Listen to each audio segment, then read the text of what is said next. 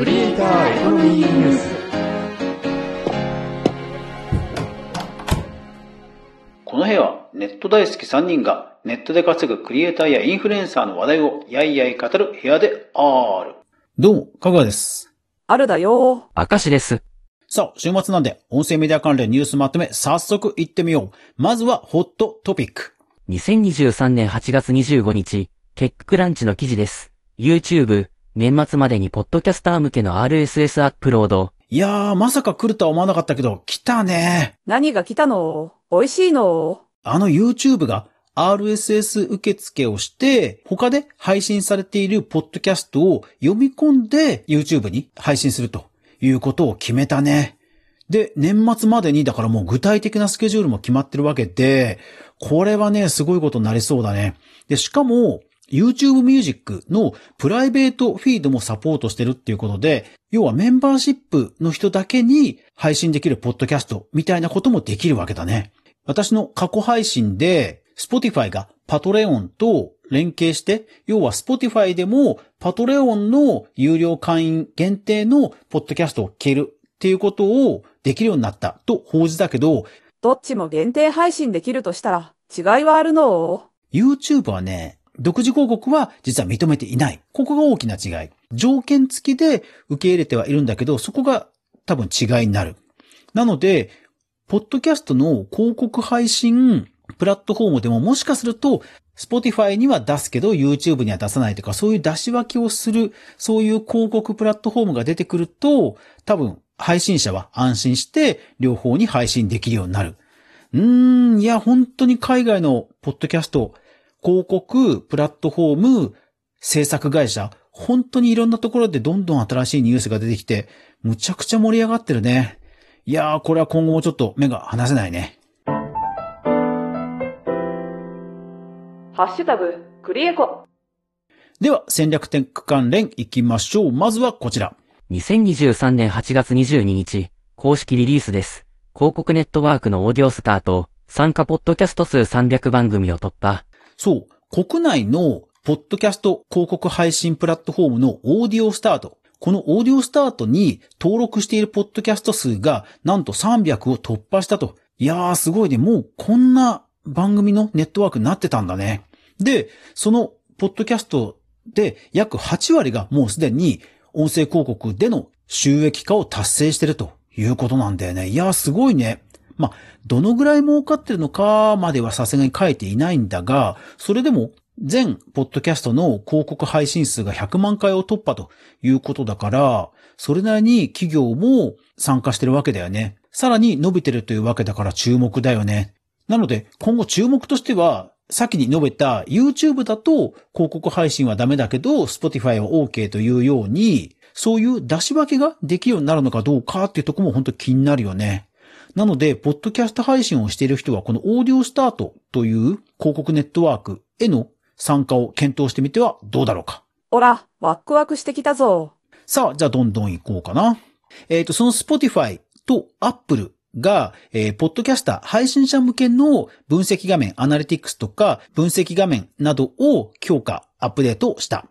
それから今年も Voicy フェス、今年もやるようです。で、今、投票券付きの先行チケットが販売されています。それから、 Radiotalk。Radiotalk で MBS ラジオに出演権をかけたトークバトルがあったんだけども、ついに結果発表決まりました。えー磯和子さんという方がえ決まってですね、えラジオに出演するということですね。いやー、本当こういう企画もの、ラジオトークはもう鉄板になってきてるね。えーそれから、ポッドキャスト協会。2023年の国際ポッドキャストデーの配信リレーが9月30日から始まるんだが、そのもうタイムスケジュールというか、割り振りがもう発表されていた。気になる人はチェックしてみてください。オーディブルが無料体験の2回目でも OK というお得なキャンペーンをやっている、オトバンクが東芝の音声関連のイノベーションのプログラムに採択されたということで、オートバンク最近本当に大学と協業したりとか、結構テックでもアカデミックな路線をね、しっかりあのブランディングしてるんですごいなと思うね。うん。えーそれからサイバーエージェントアワー。えーフラワースタンプというね、ライブの機能が追加されたんだが、それに関してのキャンペーンをやっている。で、あと今週はね、ガジェット系がうわーこれ欲しいっていうのが2つあって、えー一つはロードっていう、えーマイクとかでも有名なメーカーがあるんだが、そこがストリーマー向けの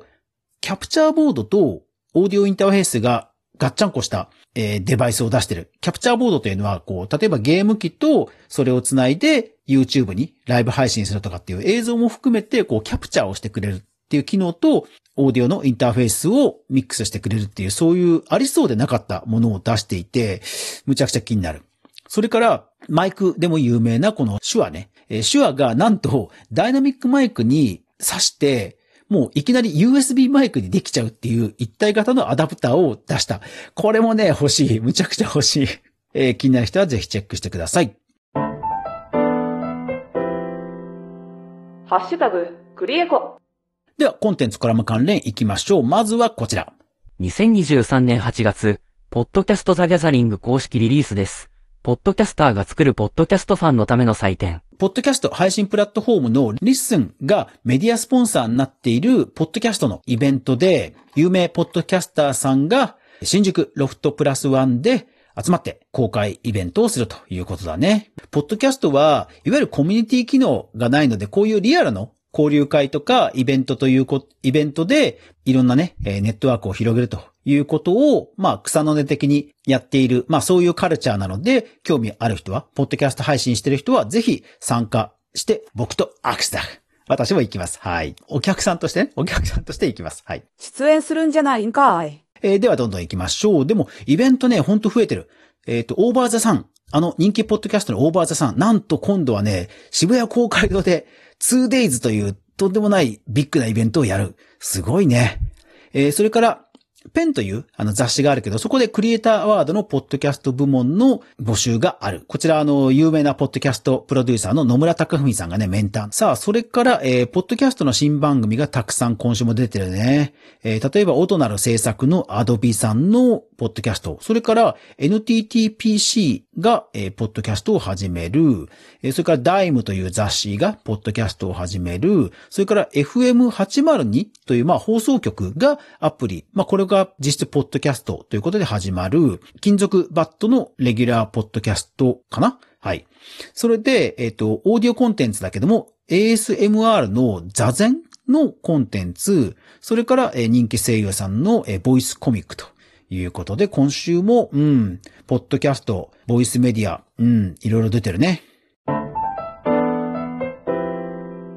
クリエイター、エコノミー、ニュース。では最後、音声広告、データ、著作権、AI、その他もろもろ行きましょう。まずはこちら。2023年8月21日、ピトパ公式リリースです。エンジニアリーチ、ポッドキャスト広告プランの番組数を増加。いやー、そう、ポッドキャストとエンジニアってやっぱり相性いいんだね。多分、反響があるからこそこういう新たな追加プランが出てくるわけだよね。で、興味深いのは、このニュースリリースを見ると、エンジニアにリーチする。要はエンジニアさんがたくさん聞いてるポッドキャストがわかるんだよね。確かに、それはそうね。で、確かになんか納得のラインナップ。えー、深掘り .fm とか、ウェブクリエイターカフェとか、そうそうそう。で、なんか、追加でまた3つ増えてるんだけども、なんかね、単純にエンジニア向けの番組を探すためだけでも、このプレスリリース、うん、なんか興味深い。で、あと、まずはこちら。で、もう一つあって、2023年8月15日、エンターテックストリート公式ノートです。オーディオストックの業界団体加盟は、クリエイターエコノミーの新旧融合。オーディオストックという有料で BGM を販売したり、歌を販売したり、効果音を販売したりするサービスがあるんだが、そのオーディオストックが業界団体に加入した、加盟したというのをエンターテックさんが詳しく解説している。これはね、音楽業界にいる人でビジネスをやる人は必読のあのコラム。あの、要はその著作隣接権とか、ビジネスにまつわる処理をね、本当に詳しく書いてくれていて、で、このオーディオストックの業界加入がなんでニュースなのかっていうことも本当にわかりやすく書いてあるので、これはね、必読。うん。だから多分オーディオストックはやっぱりいずれ上場を目指してるんだろうなっていうことも書かれてるけど、本当に納得の地に足のついたビジネスを展開されてるっていうことがよーくわかる両記事なので、ぜひ読んでほしい。これは本当読まなきゃね。じゃあ、どんどん行こう。で、今週はそう、AI 周りが多くて、えっ、と、例えば YouTube がユニバーサルミュージックと連携して AI を活用して、多分その違法のアップロードを見つけたりとか、そういうのをやる。それから、アメリカで AI が生成した作品が著作権で保護される余地がないという判決が下るニュース。それからヤマハが、えーボーカロイドというね、えー初音ミクなどのボーカロイドを作ったヤマハが、えーさらなる歌声、音声を作るべく AI の実証実験を始めた。それから AI を作った作曲サービスのサウンドローがリニューアルした。メタが日本語で音声を喋るだけで文字起こしをし、なおかつ翻訳をし、なおかつ吹き替えまでするっていうとんでもない AI を公開した。いやー、今週はね、AI 周りが本当多かったね。ゆるいながらも一時ソースをちゃんと確認するメディア、クリエイターエコノミーニュースでは、かぐやが毎日、クリエイターエコノミーに関するニュースをブックマークしていく中で、心揺さぶられたものをお届けしています。こんな感じに、週末は音声メディアに関するニュースまとめをお届けしています。番組内で取り上げたニュース、そして紹介しきれなかったニュース、すべてのニュース記事、リンクは無料のニュースレターで配信しています。解除もすぐにできます。ですから皆さん安心してニュースレター購読してくださると嬉しいです。会社で撮ってる方は転送ではなくぜひお一人お一人にえ購読をお勧めしてくださると嬉しいです。登録者数が増えることがモチベーションにつながってますのでどうぞよろしくお願いします。世界陸上やり投げ北口選手金メダルおめでとうございます。というわけで皆さん素敵な週末お過ごしください。明日もこの部屋で待ってるぜ。ではでは。バイバイ。